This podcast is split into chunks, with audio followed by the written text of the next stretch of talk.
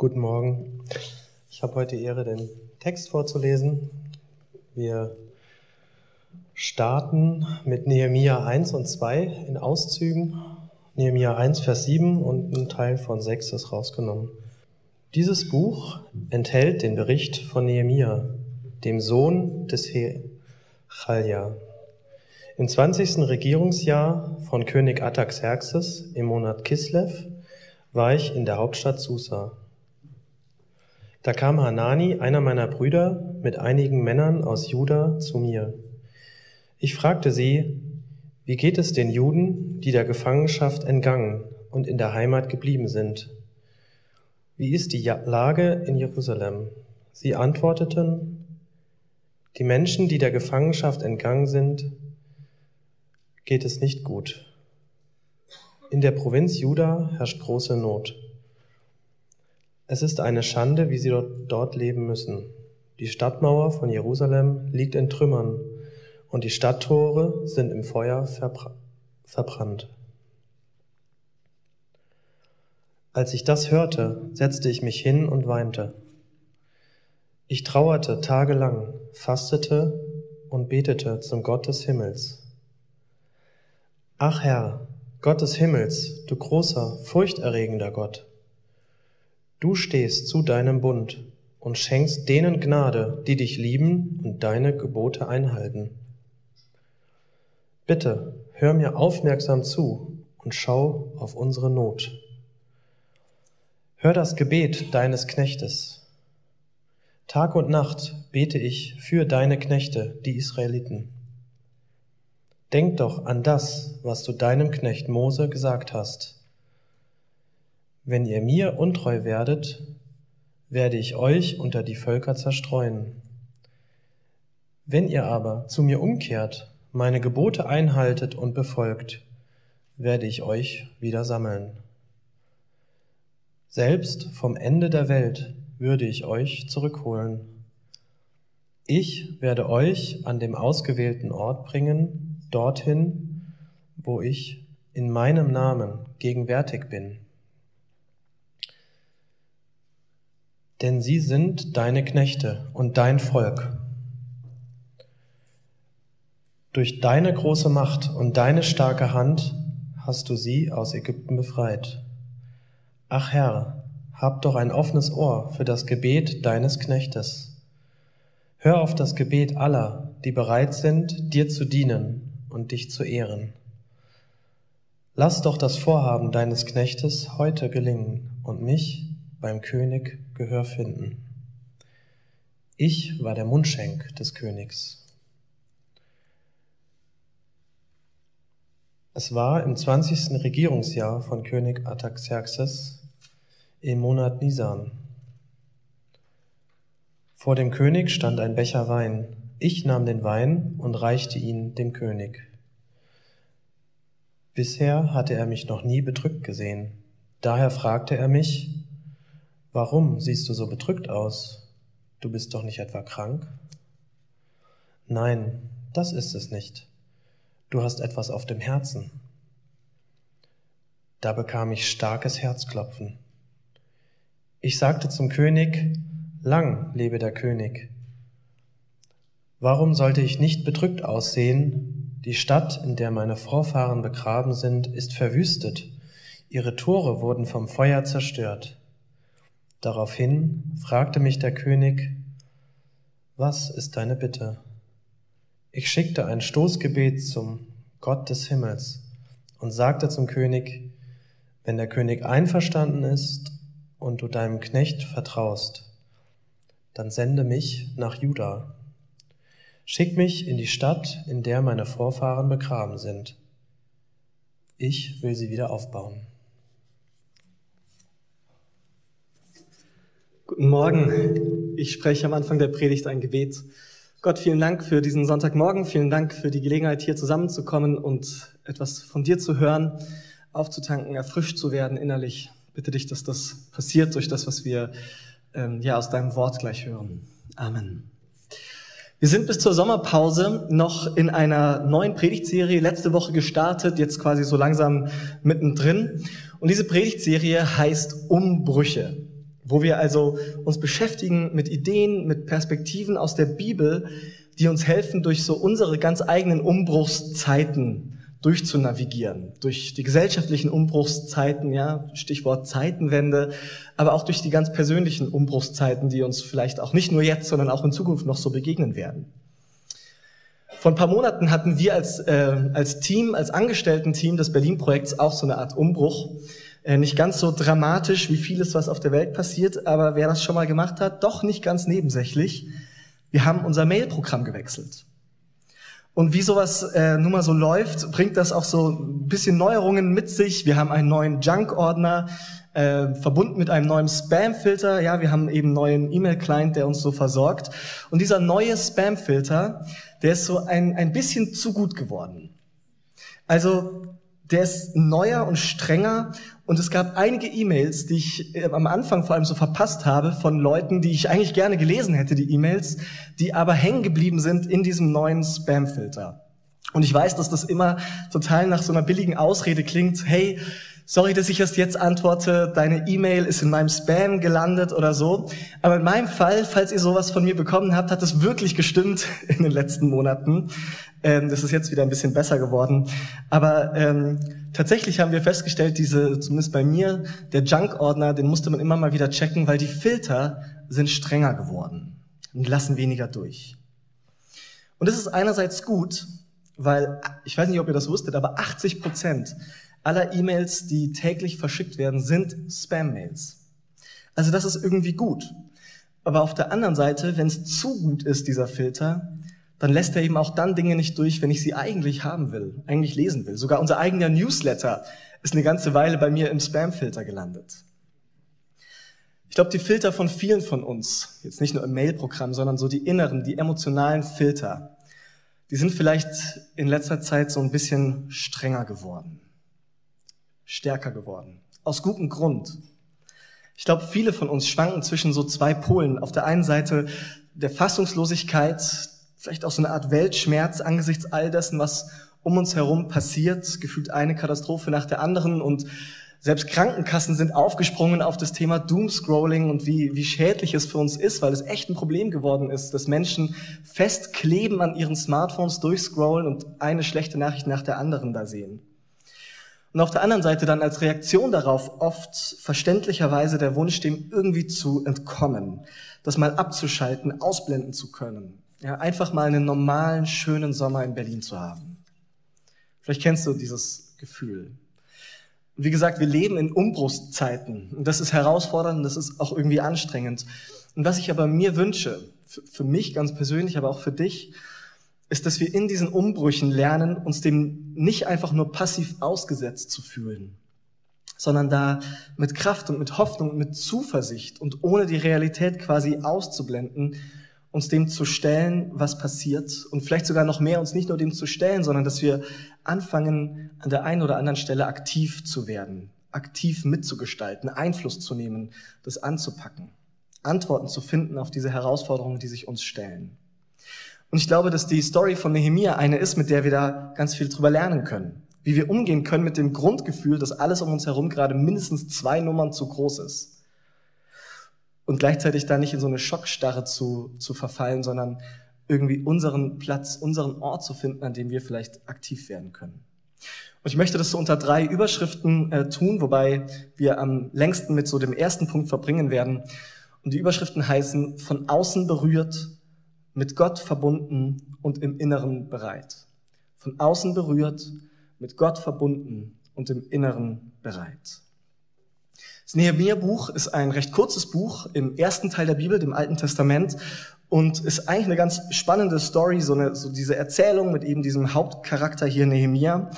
Ähm, und Nehemiah wird im Laufe dieses Buches zu so einem Anführer, ja, zu einem Macher, einem Leiter, einem Anpacker. Und es gibt ganz, ganz viel, was man aus seinem Leben alles sich so mitnehmen kann und lernen könnte. Aber was mich hier vor allem interessiert, ist so der Anfang der Ausgangspunkt. Das, was passiert, was sein Leben radikal umkrempelt und verändert. Was dazu führt, dass er mitten in dieser Katastrophe, in diesen Umständen eine Kraft entwickelt, um wirklich Großes zu vollbringen. Was da sozusagen der Anfangsfunke davon ist.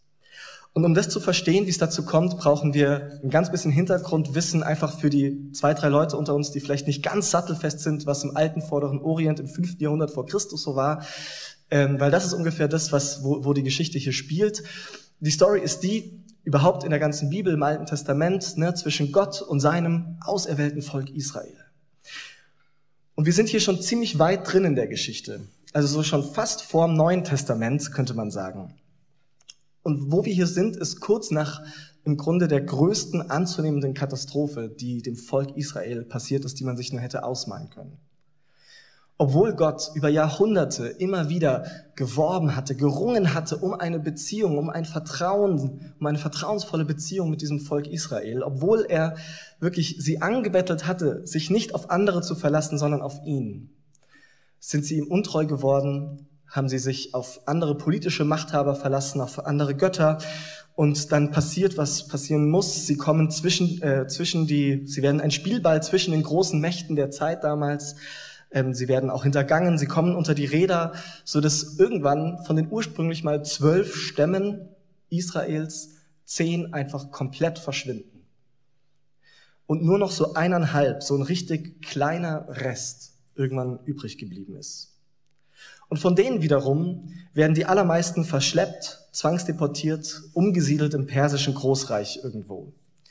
Also Israel gibt es zu dem Zeitpunkt im Grunde überhaupt nicht. Keine Regierung, kein Staatsgebiet, keine Selbstständigkeit, keine freie Religionsausübung und die Hauptstadt Jerusalem in Schutt und Asche gelegt. Eine Ruine überrannt von den Babyloniern und dann von den Persern.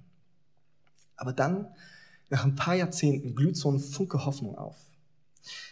Weil einem traurigen Rest im persischen Großreich wird erlaubt, zurückzugehen und Jerusalem wieder für sich aufzubauen. Und allen war klar, na, wenn es für unser Volk nochmal irgendwie eine Perspektive geben soll, dann muss das von Jerusalem ausgehen. Jerusalem, das ist eben der Ort, auch in dem Text gerade eben kam das so vor, das ist der Ort, an dem das Volk Gott begegnet ist, an dem diese Verbindung so zum Greifen spürbar und nah war zwischen dem Volk und Gott. Also wenn es wieder eine Perspektive gibt, dann muss es was mit dem Wiederaufbau Jerusalems zu tun haben. Und da steckt unser Text ein. Nehemia ein königlicher Beamter, also obwohl er fremd war, hat er irgendwie Karriere gemacht, war wohl ein sehr zuverlässiger, guter Mann so, der sogar äh, diesen vertrauensvollen Job des Mundschenks hatte. Das klingt für uns vielleicht so ein bisschen banal, aber damals tatsächlich eine hohe Beamtenposition.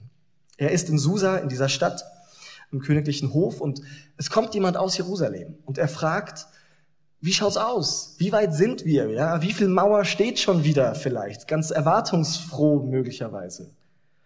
Und dann kommt diese niederschmetternde Nachricht, die Mauern sind kaputt, nach wie vor, die Tore verbrannt und die Leute, die dort leben, leben in großem Unglück. Nehemia reagiert auf diese News. Man könnte sagen, er hat so einen kleinen emotionalen Meltdown. Er fängt an zu weinen, er muss sich erstmal hinsetzen. Es berührt ihn ganz tief innerlich. Er fängt an zu fasten, weil er irgendwie etwas tun muss, um mit dieser Nachricht umzugehen. Ich weiß nicht, wann dich das letzte Mal eine Nachricht so erschüttert hat, dass du dich erstmal setzen musstest, vielleicht sogar weinen musstest deshalb, dass es dich so innerlich ergriffen hat, dass du richtig aufgewühlt warst. Das ist das, was Nehemiah hier passiert. Und das ist das, was in der Folge der Motor dafür wird, dass er diese sichere Karriere an den, äh, an den Nagel hängen wird, den Königshof in Persien verlassen und nach Jerusalem gehen wird da kommt was in ihm eben in Schwingung, was er nicht mehr rational wegerklären kann. Ich könnte sagen, na gut, Jerusalem, also es ist jetzt seit einigen Jahrzehnten zerstört, ja, what's the news? So ist es eben. Das war mal unsere Hauptstadt, aber jetzt ist es eben kaputt. Kann man eigentlich ganz gut erklären. Es wäre eher sehr überraschend gewesen, wenn irgendwie diese Botschafter was anderes erzählt hätten. Aber trotzdem, in dem Moment berührt ihn das irgendwie so ganz tief und verändert in der Folge sein ganzes Leben. Und das ist dieser erste Punkt, den ich highlighten will, den ich mitnehmen will bei Nehemia. Dass Nehemia sich berühren lässt, ergreifen lässt, nicht gleichgültig bleibt, nicht teilnahmslos. Ich habe am Anfang schon kurz über unsere inneren Filter gesprochen, dass sie vielleicht momentan aus guten Gründen so ein Ticken strenger und schärfer gestellt sind als früher vielleicht auch. Und ich mich schon frage, bin ich überhaupt in der Lage gerade, mich von etwas so tief anrühren zu lassen, so ergreifen zu lassen? Bin ich in der Lage, dann auch als Folge so aktiv und gestalterisch diese Kraft zu entwickeln wie Nehemia hier, weil mir überhaupt der Ausgangspunkt fehlt momentan, weil ich die Dinge gar nicht so nah an mich heranlassen will? Und ich finde aber die Art und Weise, wie das bei Nehemia passiert, total faszinierend und auch ein gutes Stück entlastend. Weil ja, er entwickelt irgendwie hier eine große Vision und eine immense Kraft, dieses Projekt Wiederaufbau Jerusalem in Angriff zu nehmen. Aber der Ausgangspunkt ist nicht, dass er eines Morgens aufwacht mit einer großen inneren Klarheit über seine Lebensvision oder sowas, sondern der Ausgangspunkt ist eben, dass er von etwas von außen berührt wird, dass er von etwas ergriffen wird. Und darum auch heute Morgen meine Message von diesem Text ist nicht, guck dich um, es gibt so viel Chaos um uns und jetzt tu mal was dagegen. So ein bisschen aktionistisch. Es gäbe ganz, ganz viel, was gerade unsere Aufmerksamkeit bräuchte, gar keine Frage. Aber meine Frage ist eher, gibt es etwas, von dem du wirklich tief berührt wirst, was dich so tief ergreift wie das, was Nehemia hier passiert? dass du im Grunde merkst, du bist so unzufrieden darüber, dass wenn du da nicht irgendwie anfängst, was dagegen zu tun, dass du innerlich platzen musst oder so. Und vielleicht ist gerade diese Umbruchszeit, diese Phase, in der wir kollektiv drinstecken, eine Chance, sich eben nicht allen möglichen Dingen zu widmen. Ja, es gäbe wahnsinnig viel, sondern dann neu hinzuhören auf dein Inneres. Was sind die Dinge, die dir in der Tiefe wichtig sind? die dich wirklich tief bewegen und berühren, denen du dich wirklich widmen willst und dich einsetzen willst. Und es ist so weder ein passives, die Dinge über sich ergehen lassen, noch ein aktives, aktionistisches, ich packe jetzt alle möglichen Dinge an, sondern es ist irgendwie was dazwischen. Und ich glaube, das wird dem Leben auch viel gerechter. Ich habe euch ein Zitat mitgebracht von Hartmut Rosa, einem Soziologen, ähm, auf Seite 2 könnt ihr es auch gerne mitlesen, das ist ein bisschen längeres Zitat, aber er bringt da eine Idee ins Spiel, die eben diese Mischung aus aktiv und passiv ganz gut auf den Punkt bringt. Er nennt das Mediopassiv. Er schreibt, aus meiner Sicht ist eine gelingende Weltbeziehung dadurch gekennzeichnet, dass sie aktive und passive, intentionale und pathische Momente auf eine spezifisch andere, mediopassive Art und Weise miteinander vermittelt. Die Person erfährt sich weder als allmächtig noch ohnmächtig, sondern als teilmächtig. Das heißt als anteilhabend und anteilnehmend, im Grunde also als mediopassiv und medioaktiv zugleich. Es geht bei dieser Idee um eine Form des in der Weltseins, in der wir sowohl aktiv als auch passiv sind. Oder eben weder aktiv noch passiv, sondern in einer Verfassung jenseits dieser Unterscheidung bisschen komplizierter Text vielleicht, ja, mediopassiv, uns nicht so geläufig. Ich finde es aber eine ganz schöne Form. Viele Sprachen haben das Mediopassiv, das, dem Deutschen fehlt das ein bisschen, aber ein Beispiel, mit dem Hartmut Rosa selbst es erklärt, ist das Musik hören. Wenn wir Musik hören, sind wir einerseits aktiv. Wir hören aktiv irgendwo hin. Du drückst den Play-Button bei Spotify oder legst eine Platte auf oder was auch immer. Und klar ist Hören was Aktives. Aber was doch im besten Fall passiert ist, dass die Musik dann wiederum mit uns was macht, uns ergreift, uns irgendwie berührt. Also es ist sowohl aktiv als auch passiv. Und dieses Mediopassiv ist vielleicht gerade in dieser Umbruchszeit ein ganz guter Filter, zu überlegen, was sind die Dinge, denen ich mich tatsächlich widmen will. Was ist das, was mich einerseits ergreift, passiv, und was ich dann andererseits aktiv aus dieser Berührtheit, aus diesem Ergriffensein hinaus gestalten möchte? Lass dich berühren und dann geh dem nach, wohin dich das führt. Und was mir wichtig ist, dass da kein moralischer Vorwurf an dich drinsteckt, falls du dich gerade nicht reinspürst und merkst, hm, weiß gerade gar nicht so richtig doll berührt, kann ich gar nicht sagen, was es das ist. Oder vielleicht gab es da mal vor drei Jahren was und es ist in den letzten zweieinhalb Jahren aber so ein Stück weit abgeschnitten worden oder verschüttet gegangen. Dann ist das erstmal eine total legitime Feststellung, gar nicht tragisch. Die Frage für mich ist eher, wie willst du darauf reagieren? Wie willst du jetzt damit umgehen? Kannst du dir vorstellen, ob nicht vielleicht jetzt so langsam so ein Zeitpunkt gekommen ist, den Filter wieder ein bisschen herunterzusetzen? Die Möglichkeit zuzulassen, sich wieder von etwas berühren zu lassen. Und wenn das passiert, falls dir das passiert, dann ist der zweite Punkt ein ganz wichtiger, entscheidender, der dazukommen muss, damit das Ganze auf eine gute, gesunde Art und Weise passiert, glaube ich. Dieser zweite Punkt, wo wir uns angucken, was Nehemia als erstes macht, nachdem ihm das passiert, nachdem er so ergriffen wird. Er wird eben nicht gleich aktionistisch oder so, sondern in seiner Verzweiflung, in seiner Not, in seinem Ergriffensein über die zerstörte Stadt wendet Nehemia sich als erstes an Gott. In diesem Gebet, das der längste Teil von diesem Text ist, den wir gerade gehört haben. Und ich finde, das ist ein ganz äh, faszinierendes Gebet irgendwie. In Vers 8 sagt Nehemia nämlich sowas, was man ungefähr so wiedergeben könnte. Hey Gott, schau mal, da bewegt mich was ganz schön, aber denk doch du mal an das, was du selbst dazu gesagt hast und was du selbst versprochen hast. Schau, das, was ich will, Gott, das, was ich bete, das ist doch eigentlich gar nichts, worum ich dich bitten müsste. Das ist doch nichts anderes als das, was du selbst versprochen hast, was du selbst darum doch am allermeisten selber auch wollen musst. Nehemiah betet und bittet, weil es ihn nicht loslässt. Ja, in diesem Gebet ist so eine Mischung aus irgendwie Bekenntnis und Klage und Streitgespräch fast mit Gott wird. So ganz radikal ehrlich. Und er sagt eben, hey, das, was mich hier bewegt, das müsste doch dich, Gott, am allermeisten eigentlich bewegen.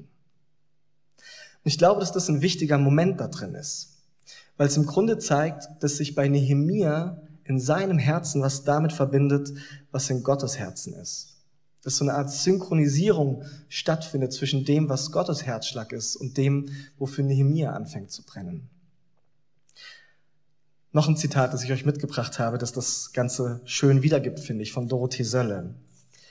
Sie schreibt, was geschieht in der Einung der Seele mit Gott, an Befreiung, an Heilung? Es ist eine Einübung in die Sichtweise Gottes. Es ist die Wahrnehmung des Kleinen, des Unerheblichen. Gott ruft die Seele auf, die eigenen Ohren wegzugeben und sich Gottes Ohren und Augen schenken zu lassen. Gott sieht das, was sonst unsichtbar gemacht wird und keine Rolle spielt. Wir können die Sinne Gottes in Gebrauch nehmen und das bedeutet nicht einfach eine Wendung nach innen, sondern ein Freiwerden für eine andere Lebensweise.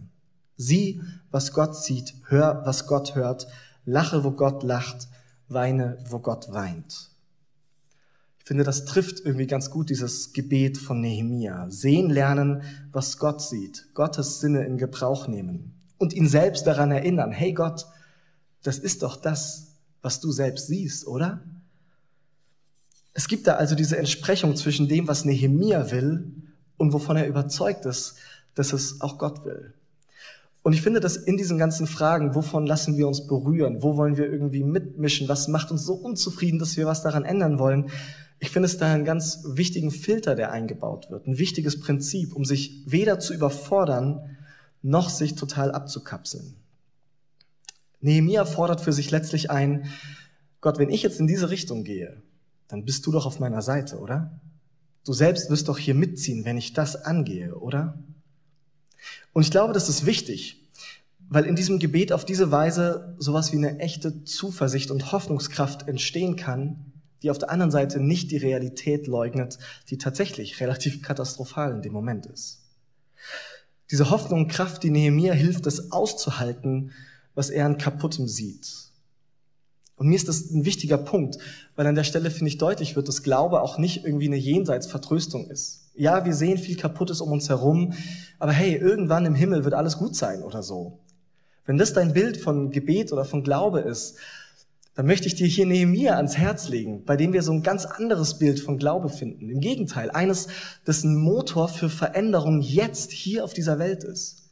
Weil Nehemiah davon überzeugt ist, dass Gott selbst an anderen Verhältnissen jetzt hier und in dieser Welt heute schon arbeiten will. Dass Gott nicht vertröstet auf irgendwann mal, sondern dass es einen Unterschied macht, was wir jetzt schon in seinem Namen, mit seiner Kraft, mit seiner Hilfe angehen und anpacken. Und gleichzeitig steckt auch diese Hoffnung drin, dass das, was wir vielleicht jetzt heute anfangen, anpacken, dass das irgendwann mal Gott nehmen wird und vollenden wird, zu einem endgültigen, guten, finalen Ende bringen wird. Das Bild, das mir dazu eingefallen ist, die Illustration, ähm, kommt aus einer Beschäftigung, die ich seit einiger Zeit aufgenommen habe, so ein Rabbit Hole, das mich bei, das, in das ich bei YouTube neulich ein bisschen gefallen bin, ist, dass ich mich mit äh, Dirigenten auseinandergesetzt habe. Also mit so Orchesterdirigenten, ähm, mit so den verschiedenen. Und es ist ja ganz faszinierend, dass das gleiche Stück beim gleichen Orchester mit jemand anderem, der vorne steht als Dirigent, ganz unterschiedlich klingen kann. Und beim Orchester, ne, wenn man da in so Proben mal reinguckt, ich weiß nicht, ob das so deine Musik ist, aber es ist total faszinierend. Dann gibt es diese einzelnen Musikgruppen, die so ihren Teil natürlich üben. Ja, die, die Geigen, die Streicher, die Posaunen, was auch immer. Der Mann mit der Pauke, der auch einmal im Stück draufhauen darf, so. Und das Interessante ist, dass die alle im Grunde vor sich auf dem Notenpult nur ihre Musik haben, also nur ihre Noten. Der Dirigent hat die ganze Partitur vor sich, alle Instrumente untereinander. Der hat das Ganze, das Große im Blick. Und was die einzelnen Musikgruppen, Instrumentengruppen so üben, einstudieren, das kommt dann irgendwann zusammen, dadurch, dass der Dirigent das quasi zusammenbindet. Er spielt selber kein einziges Instrument, interessanterweise. Und trotzdem kommt das alles nur dann zum Klingen und wird dann nur schön, wenn ein guter Dirigent vorne steht, der das gut zusammenführen kann. Vielleicht ist das ein bisschen so bei uns auch, dass wir jetzt schon anfangen können, an unserer Stelle, wo wir so im Leben eben stehen, an etwas mitzubauen, mitzuwirken. Und die Hoffnung aber ist, die ich habe, die mir Energie gibt, dass Gott das mal zu einem großen, schönen Sinfoniestück zusammenführen wird. Und es ist dieses Vertrauen darauf, dass ich mich da jetzt schon einklinken darf, ich höre es vielleicht erst fragmentarisch, dieses Stück, vielleicht nur so meine Notenführung, meine Linie. Aber ich kann dem Dirigenten vertrauen, dass es am Ende ein wahnsinnig gutes, schönes Stück sein wird, was Gott aus diesen Einzeldingen machen wird, die wir jetzt schon im Kleinen sozusagen anfangen. Diese Vision, dass Gott das einmal vollenden wird, ich glaube, die kann da eine echte Hoffnungskraft entfalten. Jetzt schon zu üben, es jetzt schon gut zu machen. In der Zuversicht darauf, dass Gott daraus etwas Schönes machen wird. Wenn du mit Glaube und mit Bibel und so weiter eher so ein bisschen fremdelst, dann wird für dich auch dieser Gedanke vermutlich eher fremd sein und das kann ich total verstehen.